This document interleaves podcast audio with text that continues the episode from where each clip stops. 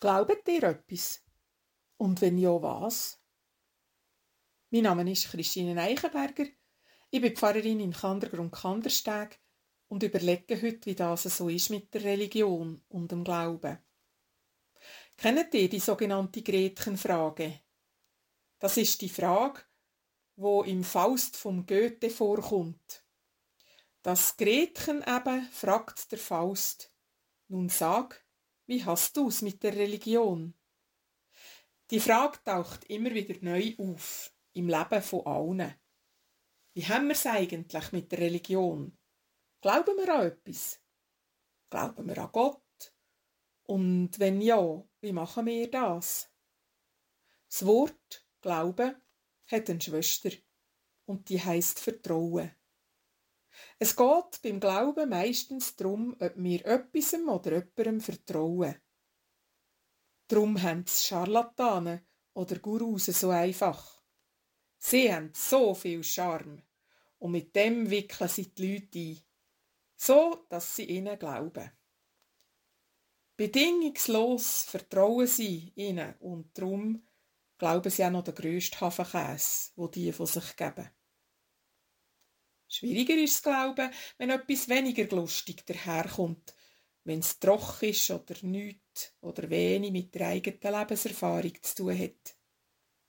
Der Kille geht es ein bisschen so. Sie erscheint für viele fern, ja sogar weltfremd, veraltet, trocken und unverständlich. Das Vertrauen, dass es etwas bringt, da dabei zu sein, schwindet und die Kille bemüht sich vergeben, ihre Vertrauenswürdigkeit wiederherzustellen. In meiner Arbeit habe ich gemerkt, dass ganz viel davon abhängt, ob die Leute Vertrauen haben zu den Leuten, die im Dorf die Kille vertreten. Ob sie denen zutrauen, dass sie ihnen etwas Brauchbares zu sagen haben, oder ob man mit denen reden kann und sie zulassen und einem ernst nehmen. Die Kirche hat in der Vergangenheit viel Vertrauen verspielt. Das passiert schnell, aber Vertrauen wieder aufzubauen geht sehr lang. Vertrauen, Glauben, dass eine Nachricht, ob gut oder schlecht, stimmt, hängt damit zusammen, ob wir dieser Person vertrauen, wo sie verbreitet. Nicht jede Person hat die gleiche Vertrauenswürdigkeit. Es kommt darauf an, wer hinter einer Quelle steht, ob wir etwas glauben oder nicht. Und dann kommt es noch darauf an, ob die, die wir kennen, dieser Quelle ebenfalls vertrauen oder nicht. Aufgrund von dem Mechanismus hat sich die gute Nachricht von der Auferstehung von Jesus weiter verbreitet. Die, die es selber gesehen haben, sind Bekannte, Freundinnen vertrauenswürdige Quellen. Und wo sie es weiterverzählt haben, haben sie es ebenfalls ihren Vertrauenspersonen erzählt. Man hat sie erkannt, weil sie mit dem Jesus unterwegs sind oder wie man sie gern hat, zur Familie gehören. Und so hat man ihnen ihre Botschaft als glaubhaft und vertrauenswürdig abgenommen. Heute sind auch wir Christenmenschen noch dazu aufgerufen, die Botschaft zu verbreiten. Das ist nicht mehr ganz so einfach, weil in der heutigen Zeit, wo Nachrichten sekundenschnell auf jedem Handy aufploppen, ist es doch recht wichtig, Quellen zu prüfen.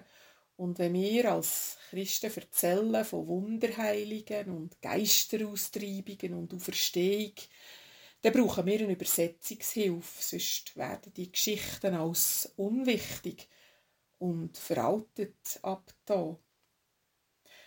Am einfachsten dunkt es mir zu erzählen von dem, was mich begeistert an meinem Glauben.